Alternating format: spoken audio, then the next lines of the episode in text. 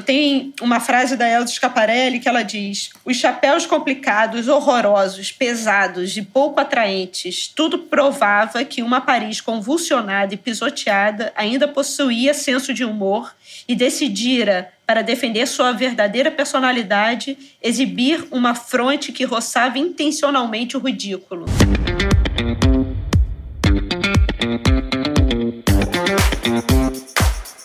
Esse é o High Low, o podcast sobre os altos e baixos da moda. O meu nome é Olivia Merquior e eu sou Isabel Junqueira. Oi, Oli. Oi, Bel. E aí, já surtou? já. já. Já, mas hoje, por acaso, estou num dia mais calminho. É, eu de... gosto quando a gente faz o nosso podcast, sabia? Minha calma. É, é, né? Depois de ficar lendo, né, o final de semana inteiro sobre guerras. É. Só para vocês saberem, hoje a gente vai falar sobre moda e guerra, principalmente Mas, focando é. na Primeira e na Segunda Guerra Mundial, com aspecto mais europeu, né? Depois a gente explica é. por quê. É. Mas eu não sei se você sentiu isso, mas eu fiquei pensando, caramba, quanta coisa a gente já passou, assim. É. Os tempos de calmaria e paz, na verdade, eles é. não existem, né? É, a gente tem essa ilusão, né? Quando, com toda a crise, com toda a guerra, é, as perdas são óbvias, né? As perdas econômicas, as perdas de vida. Mas tem também muito avanço que vem por conta das guerras. Com a gripe de 1918, né, a influenza, muitos, muitos sistemas de saúde é, público foram instaurados, por exemplo. É, e aí só lembrando que, a, que a, essa gripe espanhola, que na verdade era uma gripe americana, não é, né? Não era não é exatamente, espanhola. não era espanhola. Mas imagina, uma das piores pandemias que já acometeram o mundo é, aconteceu exatamente entre as duas maiores guerras que a gente já viveu. Então, é. realmente é da gente pensar que se a gente sobreviveu ao século XX, espero que a gente sobreviva ao século XXI. Temos aqui registros da possibilidade de sobrevivência. É. E no campo da moda, né, é impressionante a quantidade de, de inovação né, e a criatividade que vem é, de momentos de crise e de guerra.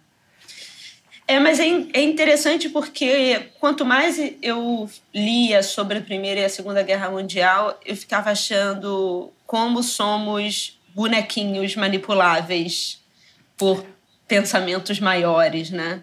Falei, caramba, cara, como que a partir, inclusive, do vestuário, a gente começa a ver como a massa, né, como as, as populações são manipuladas pelo seu tempo, né? A, a, a, a, a serem, a pensarem, a falarem, a se vestirem de uma forma que tem muito mais a ver com uma necessidade né, de, de algo maior como um Estado, como um reino, como um império, é. do que com as nossas vontades pessoais, é. né? É. é. Mas assim, no caso da Primeira Guerra, é, é visível. É, antes da Primeira Guerra Mundial existia uma imagem de mulher e depois não era só aquela coisa bela, como é que é ela? Bela, recatada e do lar. Né? A Primeira é, a Guerra meio que boneca, quebra né? com isso. É. A bonequinha é, de é, casa, é, né? Aí, antes da gente até começar radical, nessa...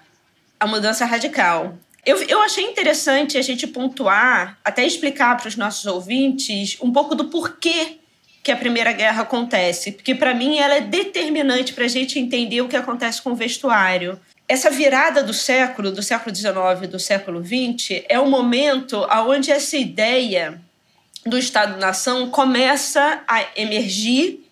Para que a gente entenda isso, a gente precisa entender o que é a diferença de um império e de um reino e de um Estado-nação.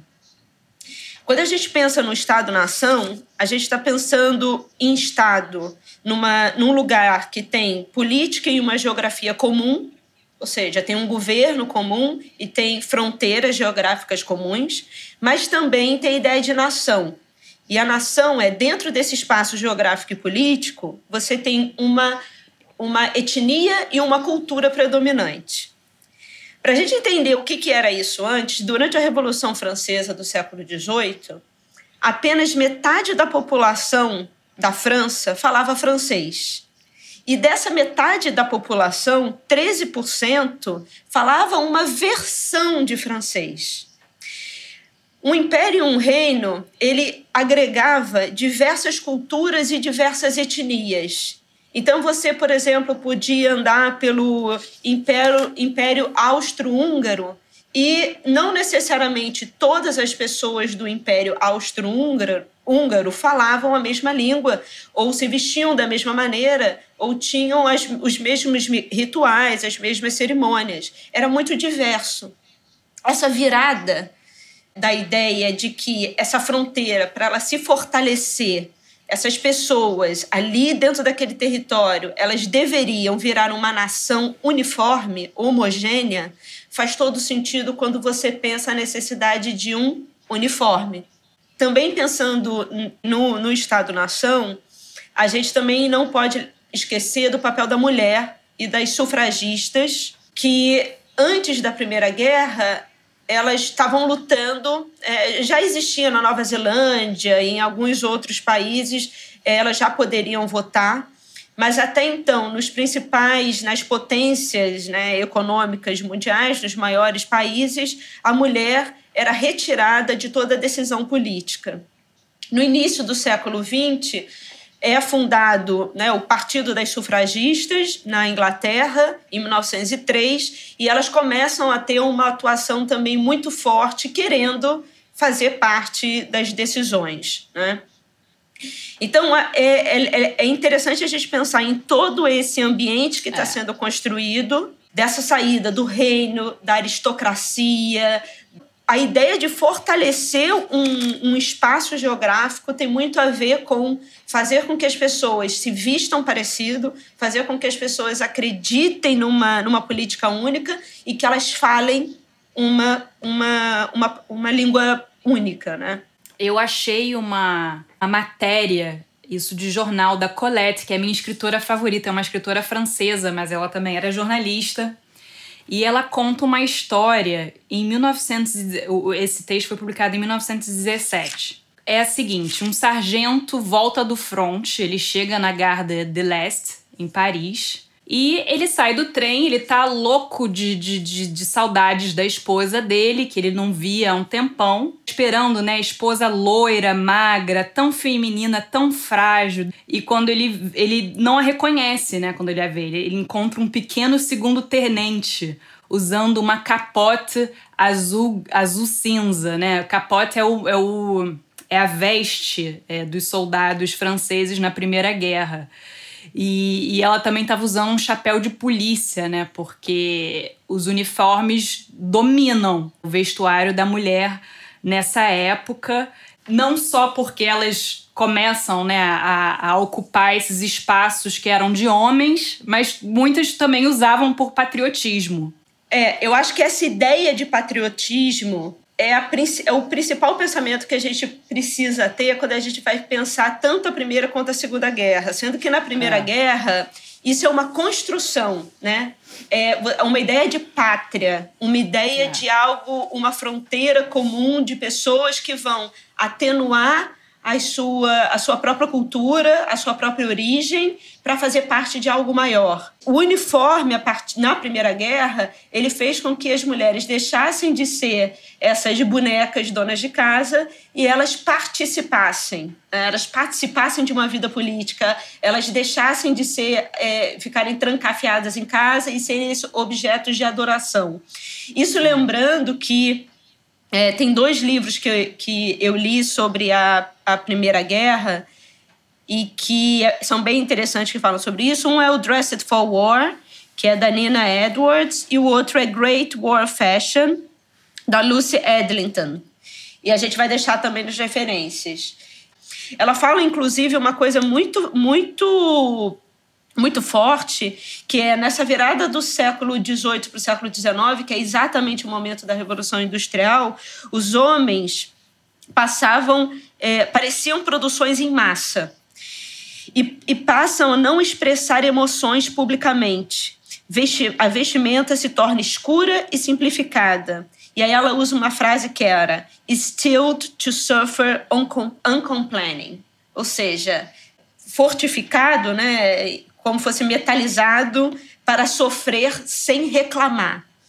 Então, esse homem é esse homem que, que tem um vestuário completamente rígido, é uma, uma alfaiataria que também diminui muito, é, diminui completamente a sua frivolidade, mas também que ela se torna mais seca, ela gasta menos, ela não é exagerada, e é esse homem que vai lutar como um homem igual a todos, né? Não existe mais essa ideia do homem que tem mais, então tem um mais bordado, que tem um mais cor. É. Isso fica para o vestuário feminino.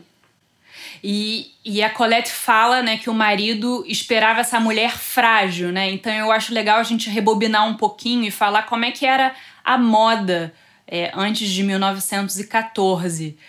Não tem como a gente falar da moda pré-Primeira Guerra e não falar da toilette, que não é a toilette onde a gente vai para fazer as nossas necessidades. A toilette que eu tô falando é la toilette, que é o ato de se vestir, né? Que é quase uma arte. E dependendo é, do seu lugar na pirâmide social, quanto mais alto você tava, a duração era maior, né? Então o ato de se vestir era, era caro, demandava tempo e dependendo de quem você era, existia todo um staff, né, para te ajudar a se vestir. Antes da Primeira Guerra Mundial, o que era muito importante era o que não se via. E o símbolo da, dessas todas essas roupas que ficavam embaixo da roupa é, é o corset que modelava o corpo da mulher para formar um S. Os cabelos também muito longos, né? Muito trabalhados. Na figura as, da, das cores, Girls. As cores pálidas, né? Porosas. Existia toda uma formalidade e essa elite trocava de roupa quatro vezes por dia. Quer dizer, obviamente dependia, né?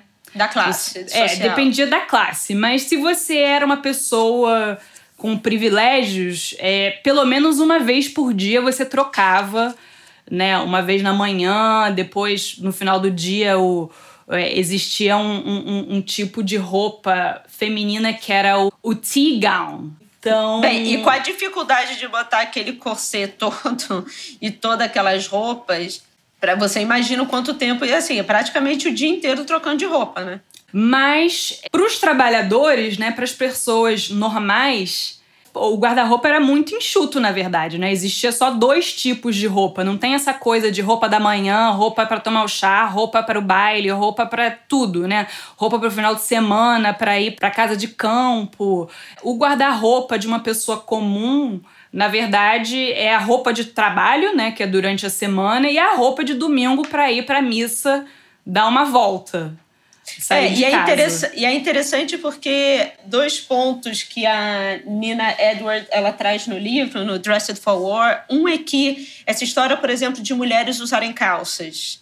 Uhum. É, que as mulheres não usavam calça, da coisa da aristocracia, porque as é. mulheres, por exemplo, tinham várias mulheres que eram mineradoras antes da guerra e, e, que na verdade elas usavam, elas usavam calça e usavam mais uma saia por cima da calça. É. E lembrando que esse, esse, essa silhueta S ela amarrava as mulheres de uma maneira que as mulheres não se movimentassem mesmo.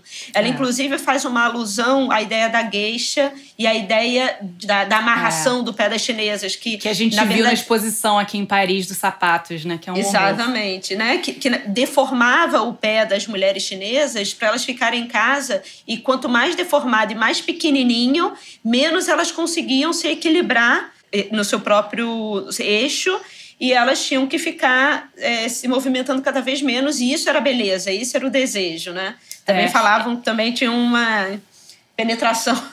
É, é, é, é, é, curioso, né, que antes da guerra existiam as sufragetes, as feministas eram contra o corset, mas muitos médicos também eram contra o uso do corset. Existem várias publicações científicas, né, contra o corset, denunciando, falando que isso esmaga a costela, esmaga os órgãos internos, é, com a Primeira Guerra, que aos poucos o corset vai desaparecendo.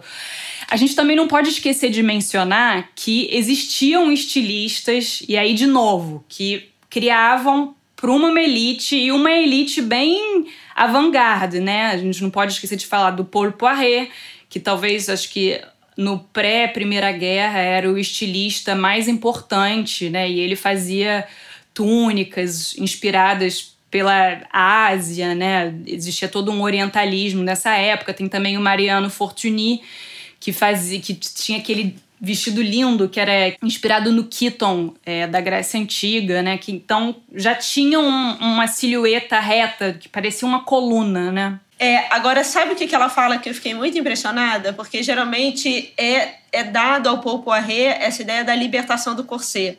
Ela diz que não, porque, na verdade, o que se usava era o corset por baixo. É, ele, é, é, ele é, eliminou ele, é a silhueta auto... S. Não, ele não eliminou isso, o corset. É, isso é autopromoção dele, né? Porque ele é. sabia se promover como ninguém. Inclusive, ele se alista ao exército. O Paul Poiret tem essa história interessante que ele se alista, ele vai para a guerra, né, no, no auge é. da sua carreira. Ele é colocado como o principal responsável para simplificar e, e, melhorar os uniformes franceses durante a Primeira Guerra. E quando ele volta, ele volta para fechar a sua, a, é. a sua é, ele não consegue reabrir e morre é. na pobreza absoluta é. com o um funeral pago pela Elza Scaparelli, é. né? É que vai Mas, bombar, né?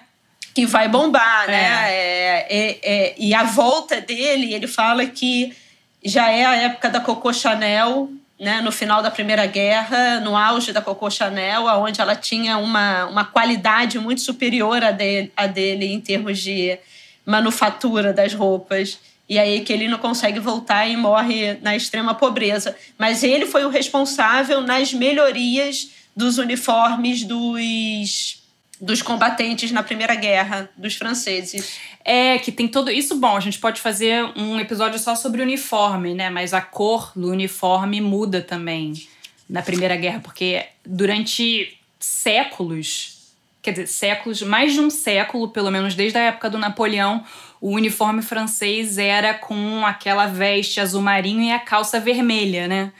Mas era super chamativo num campo de batalha. Então eles mudam para esse azul mais cinza, né? Uma, que é o, uma que, é- cor que mais é o neutra.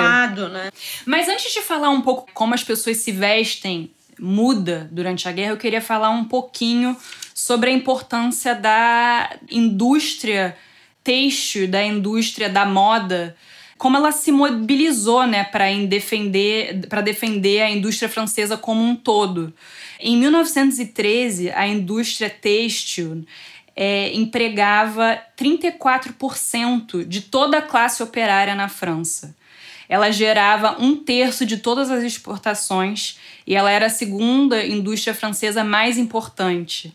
Curioso, bom, aqui a gente está vivendo uma grande crise, né, a pandemia no mundo inteiro, e tá tudo fechado. Mas em 1914, as maisons de alta costura continua funcio continuam funcionando num ritmo mais, um pouco mais lento, mas todos os anos elas apresentaram as duas coleções primavera, verão, outono e inverno. Claro que parte da mão de obra se, se mobilizou para fazer né, o vestuário para os soldados. É, os, alguns espaços da Maison Vorte é, são cedidos para Cruz Vermelha. As vendedoras da Galerie Lafayette costuram meias para os soldados. Enfim, tem tudo isso que a gente vê hoje, hoje também, né? Durante a pandemia, né? As, tem outra, é. outra coisa parecida com o que está acontecendo agora, que é essa quebra da estética do privilégio, que as pessoas estão ficando com raiva das, das, das, das, blogueiras, que, por exemplo, a Maite Proença, que foi falar que está limpando a casa pela primeira vez. Não sei se você viu isso. Mas a Primeira Guerra tem isso também. No Dress for War, ela fala existiam trabalhos em fábricas já, existiam trabalho né, em mineração, e já, extra, já existia o trabalho duro.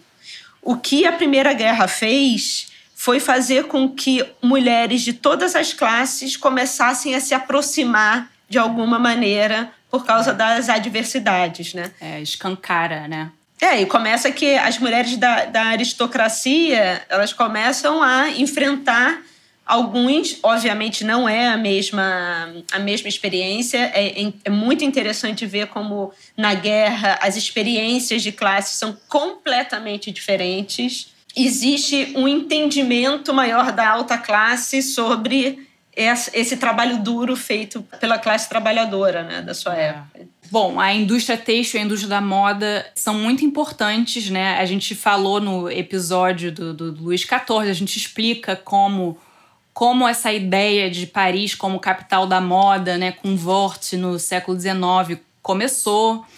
O funcionamento né, de todas essas grifes acabam entrando em todo um discurso público patriótico que é visível em pôsteres, em, em jornais e revistas, em filmes de propaganda e, claro, em revistas especializadas, né, em revistas de moda. Eu vou citar aqui um dos editores mais importantes da época, que é o Lucien Vogel, que foi editor da Gazette du Bon Ton, do Style Parisien, ele, ele, é mais conhecido como editor da Vogue francesa, que, que começa depois da guerra. Essa supremacia da alta costura parisiense, que continua durante a Primeira Guerra Mundial, não só tem uma importância econômica, mas é uma maneira também para a França de ganhar a guerra através da imagem, se mantendo como ditadora de tendências e, e do que é chique, do que é elegante, do que é bom. E já exportava para o mundo todo, né? Já exportava. já exportava para o mundo todo. Estados inclusive Unidos. muito para o Brasil. É, muito para o Brasil. As brasileiras, é, é. as brasileiras e as argentinas. É. Tanto na Primeira quanto na Segunda Guerra eram grandes clientes é. da moda francesa. E uma coisa que também se vê em algumas revistas da época, como Le Petit Code de la Mode, é o estímulo que a gente chama de upcycling hoje em dia, de reciclar, transformar um vestido de, né, porque antigamente a moda era a silhueta de 1914, a silhueta de 1915. Então de você pegar de repente um vestido de, do ano passado para virar um mantô hoje. Tinha um pouco da ideia, pelo menos de você reciclar o seu próprio armário. Sim. É, para ir atualizando, né? Porque a moda não parou. É e, é, e é interessante porque existe toda uma estrutura para essa moda acontecer né, na França. Então, a quantidade de cafés, de teatros, de eventos, de entretenimento, de festas, é, a, a, vida social é muito intensa e ela faz com que você tenha que se vestir né, para sair de casa, é. para se apresentar à sociedade. Então, tanto o, o, a perfumaria, a maquiagem. Eu descobri, estava lendo aqui num dos livros, que a Maybelline, que a gente vê hoje em, em qualquer drogaria, foi criada na Primeira Guerra Mundial, durante a Primeira Guerra Mundial. É. Para a gente ver como que essa, essa toalete, que nem você falou, né, ela, não, ela não cessa. É. Ela, ela continua acontecendo e o que os costureiros é, sempre diziam é, é vocês precisam continuar mulheres bonitas e atraentes. Era interessante porque as sufragistas, por exemplo, antes da guerra, elas, elas depois se alistam e vão fazer trabalhos administrativos né, na, no, no setor público.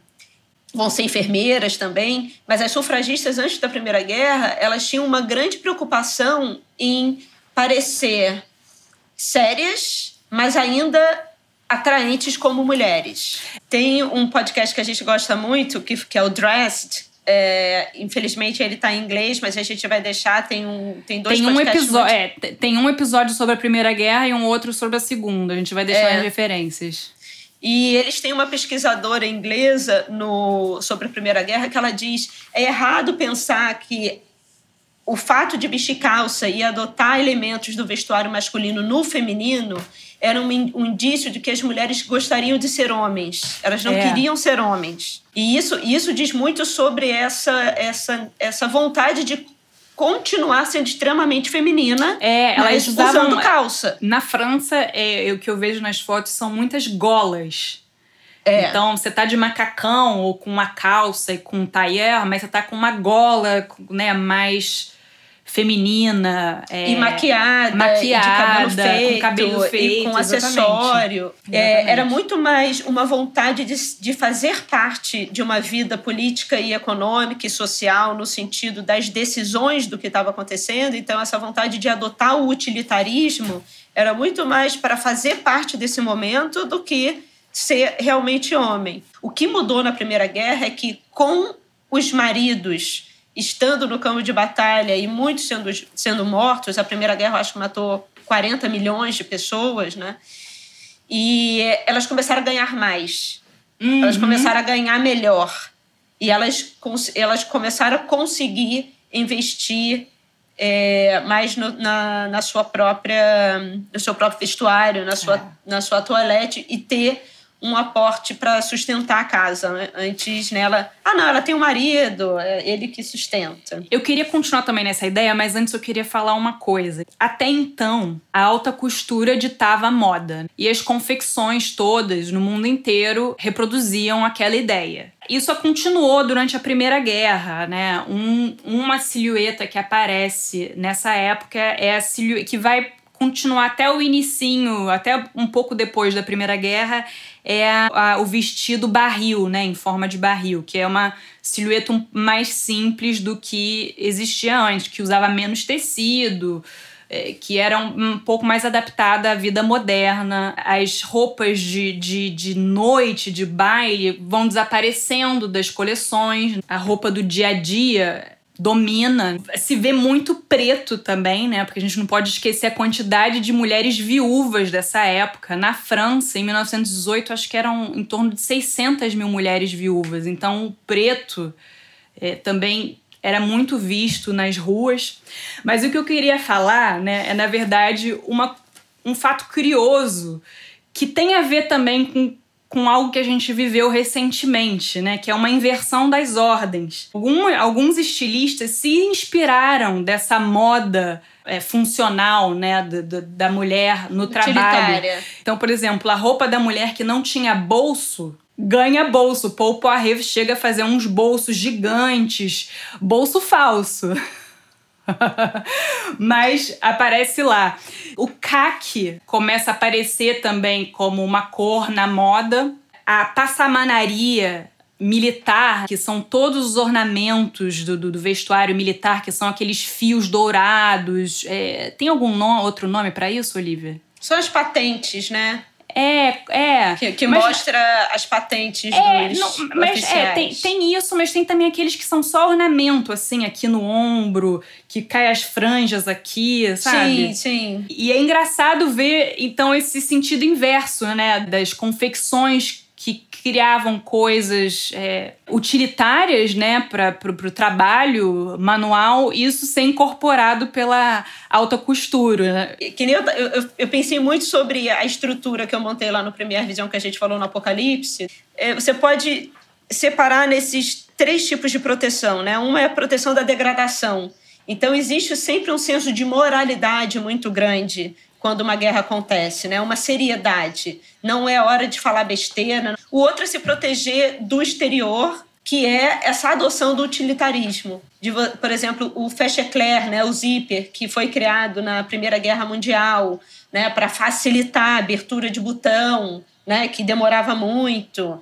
É, o trench coat, por exemplo, também invenção da Primeira Guerra, que foi feito com recursos para carregar armas, mantimentos, mapas, é, por ser impermeável, né, para proteger mais os, os, combatentes, mas que também é fortemente adotado. Ele foi criado, né, a Burberry e a, a Aquascutum, elas brigam pela, pela essa invenção e também tem a sua proteção à miséria humana.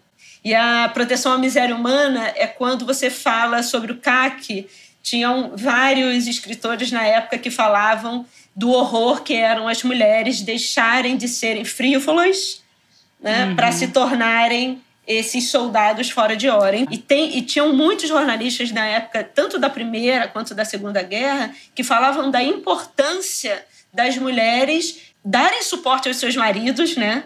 É, é, tinham, tinham vários casos do, dos maridos que não queriam ir para a guerra e as mulheres falavam: você tem que ir para a guerra, senão você é um covarde. É. Né?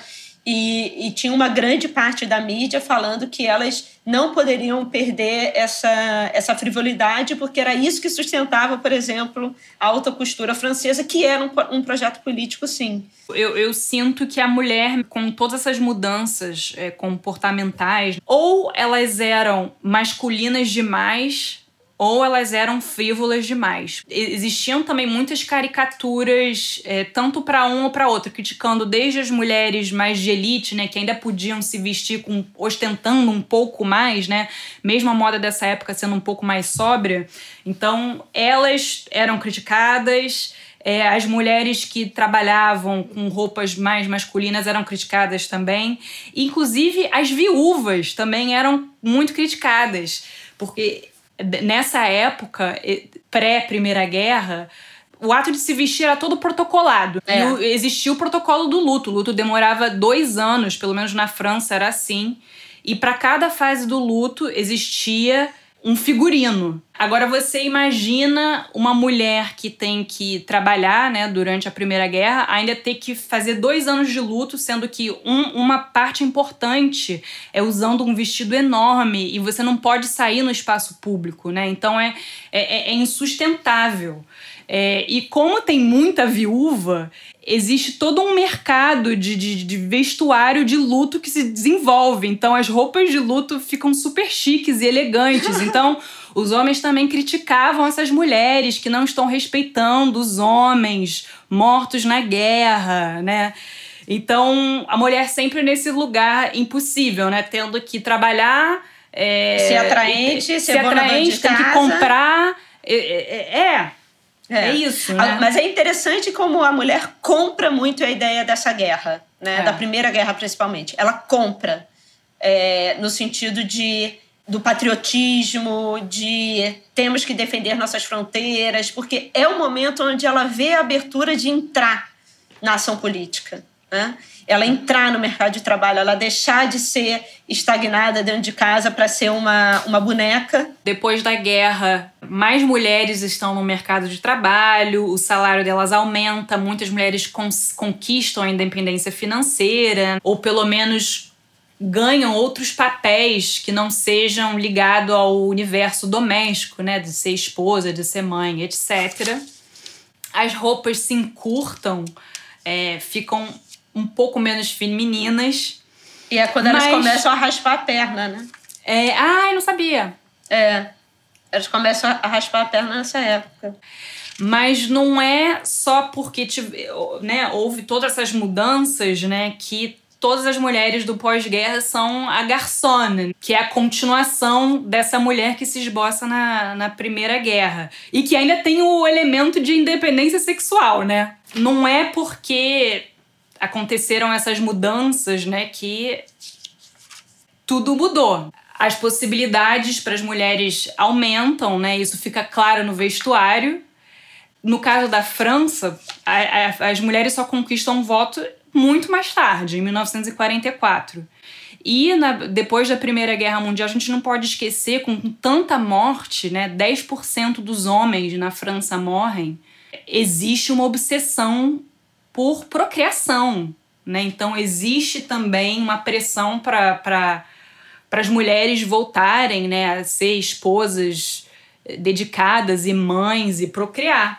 A, né, a gente associa os anos 20 à garçona, a modernidade da garçona, é, mas também existia em paralelo uma volta ao romantismo na moda. E aí eu posso citar vários estilistas, a Alain Van, as irmãs Carot, a, Jeanne Paquin, que, que faziam vestidos mais com a estética princesa. Não era só a garçona com, com aquele estilo andrógeno, né? Com, com a cintura caída que mexia com as proporções do corpo, sem manga, né? O corpo ficava mais descoberto. E uma coisa que eu já ia esquecendo de falar que foi super importante também com a Primeira Guerra, como você já havia falado antes, anteriormente, muitos estilistas estavam lá no front. Então, muitas mulheres começaram a dirigir essas maisons de alta costura. E mesmo já existindo estilistas é, mulheres com grifes importantes, como a Lanvin, o protagonismo delas a partir da Primeira Guerra, e aí a gente vê também a Chanel, tem a Jeanne Paquin, né, que eu usei como exemplo dessa moda um pouco mais romântica. Ela, durante a Primeira Guerra, ela é a primeira mulher a ocupar a posição de presidente da Câmara Sindical de Costura Parisiense. Lembram? Vocês lembram do episódio do Luís XIV, que a gente explica um pouco a história de como Paris virou capital da moda? Então, ela dirige né, esse, esse órgão que é importantíssimo para o sistema da moda. Tem a, a Vionnet, a gente tem a, a Schiaparelli, e, como você falou, Paul Poiret, Jacques Doucet, eles entram em declínio a partir daí. Bem, então na Primeira Guerra a gente estava vendo essa, essa necessidade de construção de um Estado-nação. E aí você tem os uniformes, você tem as mulheres falando, usando os uniformes e falando para os seus maridos irem combater. Você tem essa, essa ideia de que diversas culturas locais que faziam parte de uma mesma fronteira, elas vão diminuir a sua intensidade étnica para fazer parte de algo maior. A Segunda Guerra ela já vem como uma revanche dos países que perderam a Primeira Guerra. E existe uma necessidade de reafirmação de autoestima dessa nação que foi criada, mas que também foi muito sacrificada por conta da guerra. Então você tem principalmente o eixo, né, que é a Alemanha, é o Japão e a Itália, com essa ascensão hipernacionalista de extrema direita e você tem os aliados que estão querendo fazer com que essas nações não avancem, né? Inclusive o fato que se dá no início da Segunda Guerra dizem que foi muito por conta da forma de se vestir. Na, na verdade, os sérvios, né, um grupo sérvio de independente, né, que queria buscar a, o seu reconhecimento como nação, dá um tiro no, no arquiduque austro-húngaro. E o que dizem é que o arquiduque estava tão bem vestido, ele estava tão fechado na sua roupa, tinham tantas camadas tão perfeitamente fechadas, que eles não conseguiam abrir a roupa do arquiduque para chegar ao ferimento. Quando eles chegaram ao ferimento, ele já tinha morrido, porque ele estava todo costurado em si mesmo. É uma loucura, tá? Maravilhoso. Tá? Mas é muito interessante como a estética e a roupa passa a ser algo tão forte na Segunda Guerra, ao ponto que a França foi tão ela foi ela, ela foi vista como o ponto principal de ocupação pela Alemanha, exatamente porque a Alemanha queria sim passar para ela todo o status de elegância e de e de ditador né, da moda. Então, se vestir como a França era estar do lado da França. É. É, então, a Alemanha ela falou não, ela tentou em diversas vezes trazer isso para ela. Mas é engraçado como a França também no momento de, de, de, de, fazer com que a sua, sua sociedade fosse contra os alemães, ela dizia que os alemães eram bárbaros, que eles não tinham classe, que eles se é. vestiam é. muito mal, que eles não tinham uma toalete refinada. E logo no início da, guerra, da ocupação, não no início da guerra, mas logo na ocupação, quando os, os alemães adentram Paris, a primeira coisa que principalmente as mulheres percebem é que eles são homens lindos e muito bem vestidos. E isso cai por terra, a ideia daqueles bárbaros. E as mulheres francesas ficam loucas com aqueles alemães. E começa ali, realmente, né, logo no início, onde o círculo ainda não tinha apertado tanto, uma um interesse muito grande das francesas pelos esses alemães que estavam extremamente bem vestidos em alfaiatarias impecáveis e botas lustrosas. É, mas eu te falei, né? Quando eu lembro que a gente tinha conversado sobre isso com a liberação, muitas mulheres que tiveram relações com esses alemães foram denunciadas, né? E elas tiveram o cabelo delas raspado em praça pública. É muito forte, assim. Os vídeos, tem vídeo. Não sei se tem no YouTube. Mas a, a Alemanha estava tão derrotada, tão derrotada, que na, depois da Primeira Guerra, que é impressionante como essa. essa eles sempre falavam, né? E, e tinha uma percepção também do, do povo, quando uma, uma, um regimento quando os soldados voltavam para suas casas e você percebia e você tinha uma, uma rejeição aos soldados que voltavam sujos, maltrapilhos. Eles tinham que voltar, por mais feridos que eles tivessem, eles tomavam banho, eles se eles trocavam de roupa para quando eles chegarem, chegassem em casa tivessem uma visão de superioridade e não uma visão de derrotado. É. Né?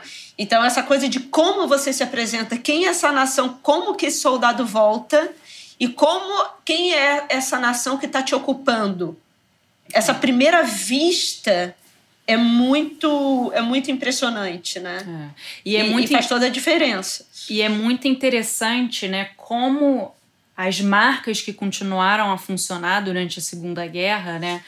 Com a escassez de matéria-prima que tinha nessa época, é, como eles começaram a usar matérias-primas completamente inusitadas, né? Que nunca tinham feito parte né, do, de um vocabulário do vestuário, né? Como, por exemplo, é, palha. É. É, teve, teve uma exposição chamada Système D aqui na França, já tem uns anos, que falava exatamente sobre isso, sobre a criatividade da moda nessa época, é, né, esse espírito de reinvenção e de reciclagem dessa época para existir, né? E, é, e, é, e é essa ideia também da elegância como resistência. Eles falam em, muito na palha e também na cortiça também era muito usado. Mas é interessante porque quando a gente pensa que na Primeira Guerra Mundial os, os paraquedas eram feitos de seda. Seda, seda. E a França era uma grande produtora de seda, principalmente Lyon, né? Por isso que Lyon na, foi tão atacado. Né? O norte da França, no geral, foi muito atacado, mas Lyon principalmente porque era base de seda. Mas na Primeira Guerra ela, ela já tinha o desenvolvimento da viscose, uhum. né, que é a seda artificial. É, mas ela é amplamente acaba sendo amplamente usada na Segunda Guerra, né? Porque o que a gente também tem que lembrar é que durante a guerra existe um racionamento, porque é. né, o, principalmente os tecidos eles precisam ser é, destinados aos uniformes, né, às proteções para a gente pensar é, na Segunda Guerra Mundial que existe a ideia da cabine pressurizada. Uhum. Então, só para a gente ter uma ideia, antes, na Primeira Guerra Mundial, os pilotos dos aviões, eles tinham que ir, eles tinham que voar vestidos em couro muito forrado por causa do frio que eles enfrentavam. Então, todo o couro disponível, ele era destinado aos, aos sapatos é, é, militares, né, às é. botas militares, porque é, era, eles eram mais leves, eram mais resistentes, e também as roupas para proteção do frio. Então, nesse momento, quando todo o couro é destinado ao aparato militar, ele vira artigo de luxo. Na Segunda Guerra, o que a Alemanha faz na ocupação francesa é criar um racionamento e uns tickets aonde as francesas, pra, as, tanto a indústria francesa quanto os consumidores, eles tinham um limite aonde parte da produção era destinado à, à, à Alemanha, né? Uhum. aos, a, aos aparatos alemães, a, a indústria alemã para fabricação militar de artigos militares. Uhum. E os clientes eles tinham que racionar, racionar a quantidade de coisas que eles compravam. E a Alemanha, ela e, e esse, essa é uma briga muito interessante da Segunda Guerra, né? Porque a Alemanha ela vai apertando o racionamento, vai apertando o racionamento, enquanto isso as, a, a moda francesa ela vai se reinventando é. a cada momento, né? É. Então tudo bem, a gente não tem couro para as solas dos sapatos, então eles vão ficar com sola de madeira. É mas ainda assim existiam concursos, existiam prêmios para os maiores desenhos e inovações em sapato. Hum. É, a lã não podia ser usada, então hum. eles começaram a adotar os desenvolvimentos de acrílico. E existia, sim, uma vontade de fazer o acrílico mais parecido com a lã, para que eles né, não, se, não parecessem o que eles é, o, o, eles adotavam a ideia de artigos de substituição. É. Os artigos de substituição eram o nylon, era o acrílico, era a própria viscose, eram os saltos, de, as solas de madeira e os saltos de madeira para os sapatos, que seriam uma substituição àqueles que, é, que eram melhores, naturais e que estavam sendo destinados ao exército alemão. Mas a, a capacidade de reinvenção era, era uma, uma, um posicionamento político. É né? que as revistas de moda também falavam: você não pode se tornar uma mulher mal vestida, uhum. mesmo que você não tenha mais possibilidade de comprar é, tecidos. Você vai pegar roupas antigas. E você não vai jogar a toalha, né? E você não vai jogar a toalha. E é impressionante como isso é, e a alta costura também na Segunda Guerra é muito importante, principalmente por um estilista que também era, era presidente do Sindicato da Alta Costura, que era o Lucien Lelon. É. E, e ele fazia diversos esquemas e, e, é. e conversava muito com os alemães para os alemães entenderem que, tudo bem, se vocês ficarem com a França, vocês vão precisar que essa indústria esteja forte. Vocês uhum. não podem eliminar essa indústria. E os alemães fizeram de tudo, né? Eles pegaram as publicações francesas e começaram a publicá-las na Alemanha, mesmo em francês, mas eles falavam: essa publicação é é, feita na Alemanha com ajuda francesa. É. Eles pegavam a Marie Claire e botavam a Marie Claire em duas línguas. Aí a Marie Claire falava: não, não, mas eu, as, grande parte das minhas leitoras leem inglês, porque os Estados Unidos na época eram um grande consumidor, então as revistas de moda eram inglês, francês e alemão. Né? Mas a, a Alemanha tentou de todas as formas tirar a possibilidade de, de elegância né, francesa e ela não conseguiu. Eu tava vendo no site do Imperial War Museum é, em Londres, né? Eles têm uma página sobre a moda durante a Segunda Guerra Mundial. E aqui tá falando das leis né, que restringiam a, a indumentária em, em 1942 e 1943, que deixaram os homens muito assim não gostaram nem um pouco das mudanças, porque ia até de quantos centímetros tinha a lapela, não é, podia ter ba... não podia ter bainha, não podia mais ter bolso.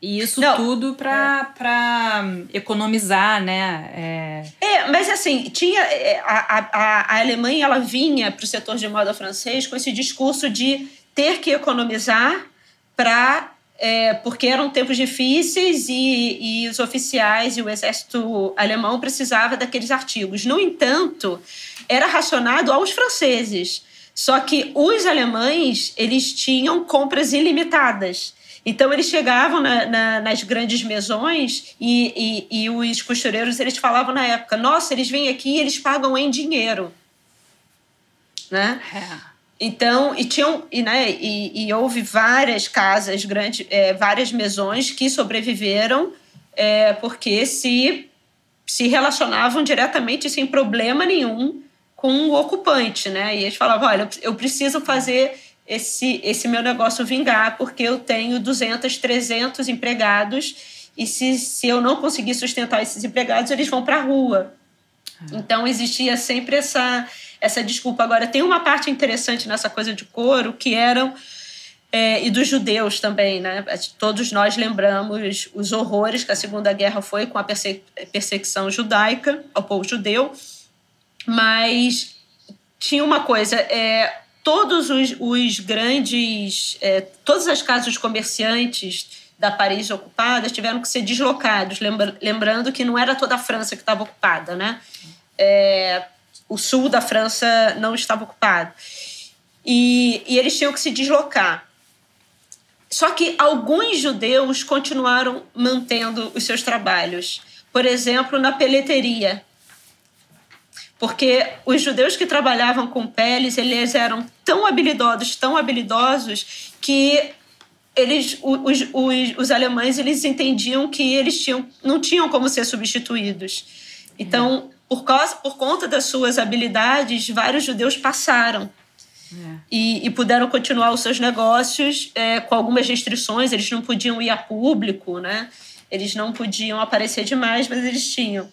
Agora, é interessante quando a gente fala sobre a história da máscara, que isso também surgiu na Segunda Guerra, né, num vestuário geral. É, não, não, aí, não com, com, a gripe espanhola, né? Espanhola, entre aspas. É, é mas tinha, a, a, tinha os gases tóxicos também, né? Era mais é, você tá falando, que, você tá falando daquele respirador, é. né? Daquele. Não é uma é, máscara simplesmente, é realmente não. aquele para blo bloquear, né? Os gases. É, eu tô é, dos gases e tal. Para a Segunda Guerra, a gente indica um livro muito interessante da Dominique Veillon, acho que a gente já falou dele é. em outro podcast, chamado Moda e Guerra, um retrato da França ocupada. Ele está em é. português. E tem uma foto que a gente vai deixar também nas referências, que é um figurino de Robert Piguet, de 1939 40, que é essa mulher que se veste né, de acordo com os novos tempos. E ele diz: Surge também um novo objeto, agora de uso obrigatório para os pedestres: a máscara de gás. É. A psicose da guerra dos gases é tal que, durante alguns meses, a população não se desloca sem um inseparável instrumento. No mercado, no liceu, no cinema, no teatro, no restaurante, no metrô, a máscara está presente por toda parte, tornando-se marca das silhuetas de guerra. A publicidade e o comércio de luxo exploram esse maná. É. Ou seja, quem começou isso não foi a Marine Serre. já tá aí. E já que você indicou uma leitura, eu vou indicar uma outra leitura que é um pouco difícil de achar, mas não é impossível, que é, é a autobiografia de uma mulher chamada Ginette Spanier. Foi, é uma, ela foi diretora da, da Maison Balmain de 1947 a 1976. Ela, é, ela é, era franco-inglesa e hum, é engraçado o título da, da, da autobiografia dela, que, que, o título é It Isn't All Mink. Nem tudo era visão, porque ela conta a história dela desde do, do, do pré-Primeira Guerra até, é, enfim, até eu acho que é publicada em 1959, né? E ela, como ela tem um gosto pela moda, sempre teve desde pequena, você consegue ver, né, como a moda vai mudando. Por exemplo, ela fala que uma das primeiras lembranças dela de infância é a luva branca. luva, luva branca, botina branca. Que inclusive a Mata Super... Hari, quando vai pro, pro fuzilamento dela, está é. de luvas brancas. É. Isso foi um assinte. É.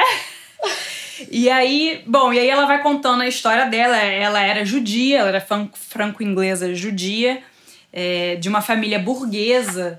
E, então ela com 18 anos ganha o primeiro vestido dela de alta costura, mas, depois, mas aí depois com a depressão os pais dela perdem tudo, perdem dinheiro, e aí ela tem que trabalhar, ela vai trabalhar. E aí durante a Segunda Guerra, né, que ela fica foragida, como você falou, ela primeiro vai, primeiro vai para o sul da França que não está ocupado, e depois ela tem que ficar fugindo, né? Ela não tem nem grampo, mal tem meia calça, não tem nada, né? Ela viaja com um mínimo. É, e é interessante que você estava falando também da, da, Ela não tinha meia, né? E as é. meias calças eram muito importantes é. nesse momento. E foi um boom é, e do, das empresas de maquiagem que começam a fazer as meias que não desfiam, né? É. Porque eram maquiagens. É, é, é, e, foi, e foi um boom de, de, de, grande parte da indústria, até hoje que a gente conhece francesa, começou aí, né? Com essas maquiagens de perna.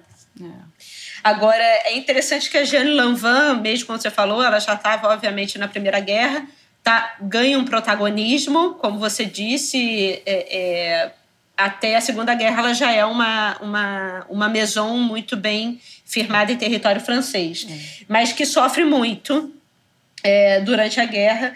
E é interessante como os estilistas vão incorporando, os, inclusive ela, o vocabulário que vai se instaurando na cidade, né? Então, aqui tem uma, uma parte que fala: em dezembro de 1942, Jeanne Lanvin baseia toda a sua coleção no dia de uma parisiense. Desde Estou na fila, casaco confortável, até vou sair esta noite, vestido curto a bier, passando por trajes do domésticos. Eu me aqueço. Substituo o aquecimento central, e etc. Lembrando que o aquecimento central das casas também foi suprimido Então, as pessoas começavam a ter que usar roupas dentro de casa muito para se aquecerem, mesmo dentro de casa, né? Então, os casacos, é, os bolsos, é, tudo que poderia facilitar a vida das, das parisienses e os dos parisienses foram levados em, em, em, consideração. É, é, interessante também que coisas pequenas, quando a gente pensa, como o, alço, é, o aço na biqueira do sapato hum. e também no salto ali embaixo, né? Para ele não desgastar. É, quando a gente vê essa proteção que a gente tem no salto, nos sapatos de hoje em dia, é. né? Quando tem uma, uma, uma partezinha de borracha, é. é o início eles eram colocados para exatamente não desgastar um sapato, que eles não sabiam quanto que eles iam poder novamente trocar, substituir, né? trocar, é. né? Não podia. Então, essas versões de proteção da roupa, elas foram muito bem introduzidas. Hum. É, a Jane Lanvin também tem uma parte interessante quando ela fala, é, quando falam sobre ela, né, da, da elegância como resistência.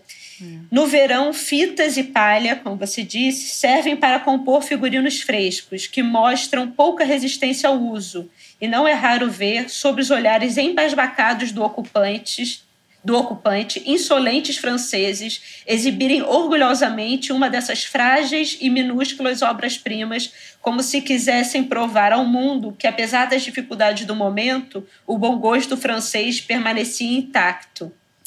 Essa era a ideia dos, dos chapéus, principalmente, que viraram essa, esse foco de resistência francês. É. Porque quando o, os tecidos foram sendo racionados, né? quando os tickets para compra de, de roupas é, eles foram se agravando e, se, e, diminuindo, o lugar dessa experiência francesa foram os chapéus. É. E é interessante como, por exemplo. E eles, iam crescendo, eram, né? Eles iam crescendo como insolência. É. E eles iam se tornando cada vez mais absurdos. A Elsa é. Scaparelli foi uma grande defensora desses é. chapéus absurdos. Então, ele tinha um frango na cabeça. Entendeu? O chapéu era um, era um frango. Ah. Ele, é, as mulheres pegavam frutas e flores de casa e elas botavam nos chapéus. Para os chapéus terem né, as suas decorações, frutas verdadeiras, né? Que elas botavam nos chapéus, uvas verdadeiras. É, e isso foi crescendo a um ponto dos alemães falarem: isso é um absurdo, isso é uma insolência, é, isso está horrível, é deselegante. Mas até é, é, era uma maneira de resistência e de quase uma chacota à ocupação. Né? E quando eles diziam que elas deviam ser comedidas, morais, é, us, usando as roupas que não exagerassem, elas botavam frango na cabeça. Ah, maravilhoso. O que você acha que no vestuário da pandemia vai virar símbolo da resistência é a máscara? Ah, sem dúvida. Será que a gente sem vai. Dúvida. Será que a gente não vai tentar ser, é, é, sair um pouco da calça moletom, da roupa de ginástica, né? Que eu acho que é um pouco uniforme da pandemia? Não, eu, eu acho que uma das grandes coisas que a pandemia vai trazer para a gente, primeiro, é o que já se dizia no, no, no trabalho remoto, que é esse investimento em peças da cintura para cima. Casual wear. Da cintura para cima. É. Né? Estilo Cid Moreira, de short, chinelo, e, né? e só com a camisa abotoada e um... Então, assim, eu acho que essa coisa da parte de cima é, eu acho que a parte dos eu acho que a parte dos sapatos e a parte e quando a gente pensa que pode ser um eles vão ter que se tornar muito mais é, realmente funcionais nesse sentido nesse novo mundo né é. Mas essa parte de cima eu acho que tá ok. Eu acho que. Não, mas assim, é... como elemento de reverência, assim, como esse frango da Scaparelli. Cara, eu acho que esse frango da Scaparelli vai virar muito os filtros, sabia?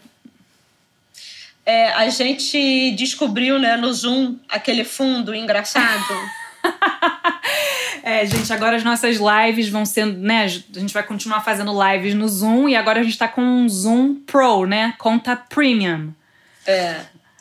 E aí a gente ficou é, se divertindo porque dá para mudar o fundo. Que nem um chroma key, assim, né? Como é, é um chroma key. É um chroma key. Mas eu acho que, sem dúvida, a máscara vai ser um forte elemento de, de, de moda. A Dominique Villon, ela diz, na realidade, essas soluções milagrosas mostram o quanto a roupa, estreitamente ligada ao contexto, é um fenômeno social. Ela traduz um fato social, o grau de precariedade a que chegou a população francesa no espaço de alguns anos. A moda assumiu outra significação. O que ontem era impensável marca presença hoje. O aproveitamento de coisas usadas se impõe como uma necessidade, porque não há como ser de outro modo.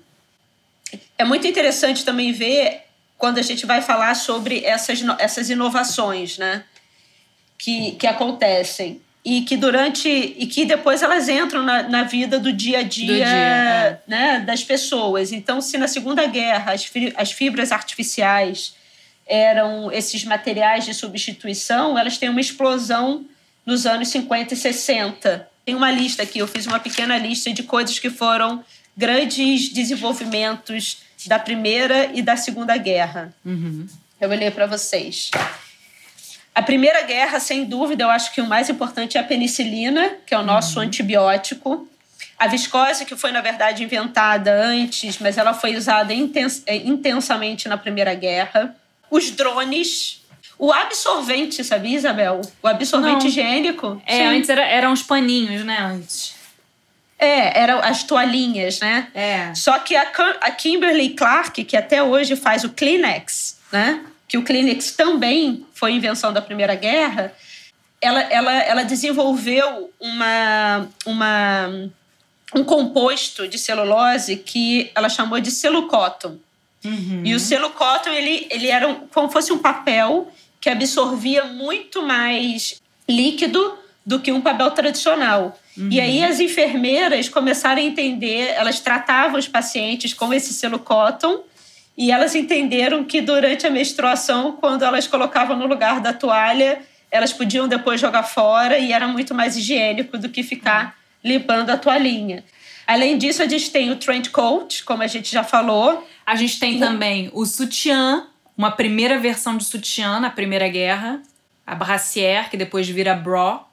É, é, é, é, eu li, na verdade, que ele, ele foi antes, só que ele se desenvolveu na Primeira Guerra, que nem a viscose. É. é. Mas o sutiã é, é importante. O aço inoxidável, que é o aço que não enferruja.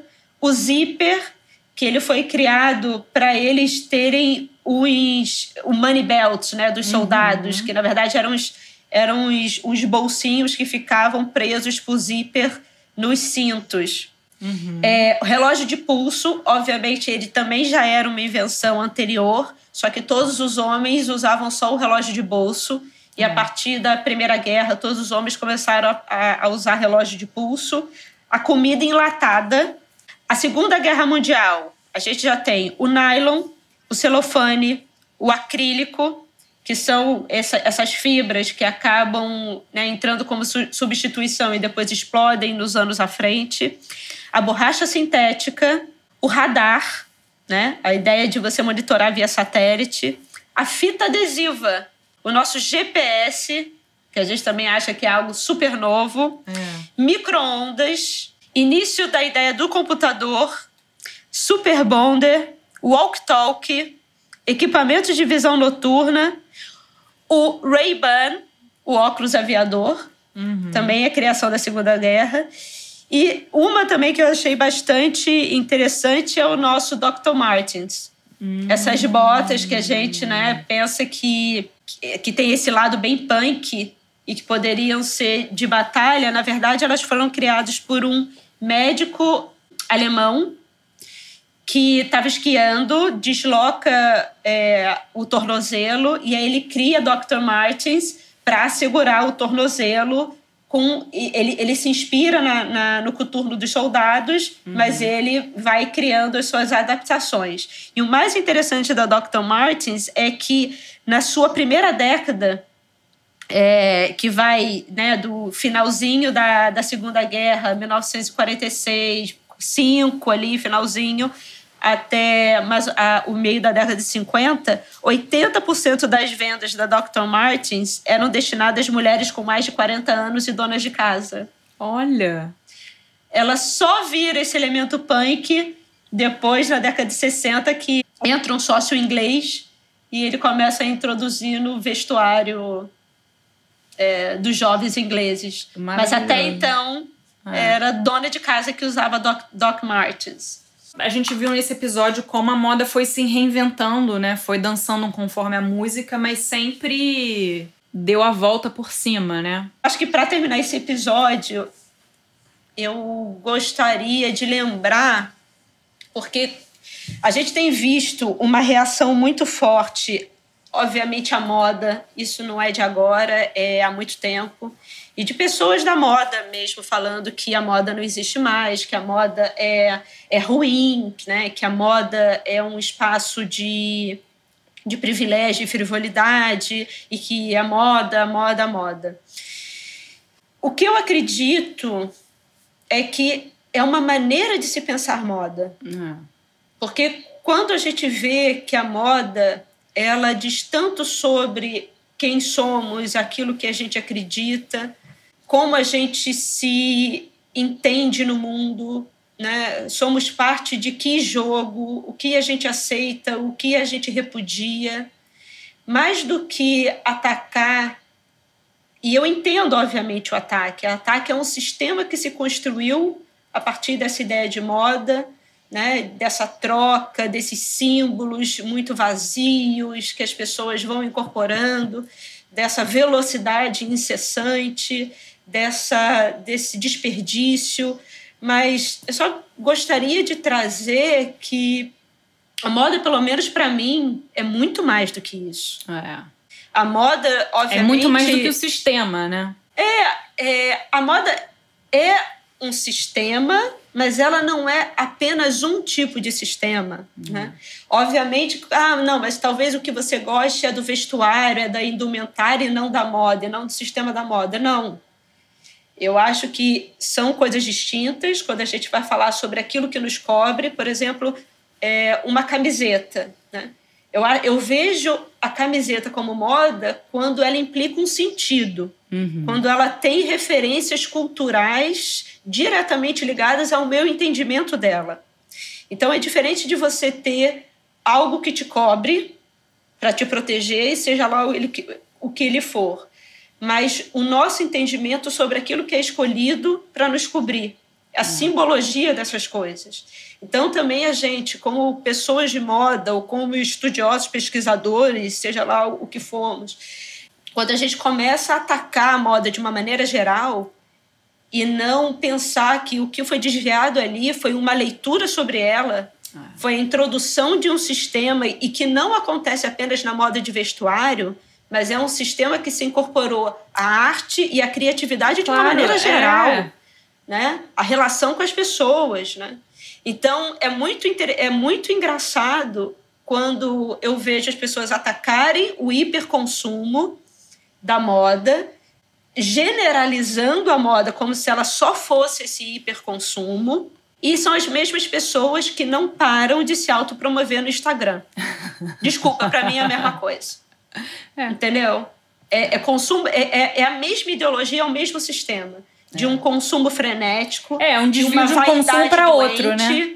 É, é um consumo frenético, é uma vaidade doente, é uma vontade de aceitação que te faz ou ficar querendo lacrar no Instagram para receber like e chovendo no molhado e falando aquilo que todo mundo já sabe, né? E dando uma de autoajuda, falando vamos salvar o planeta. Ah, jura?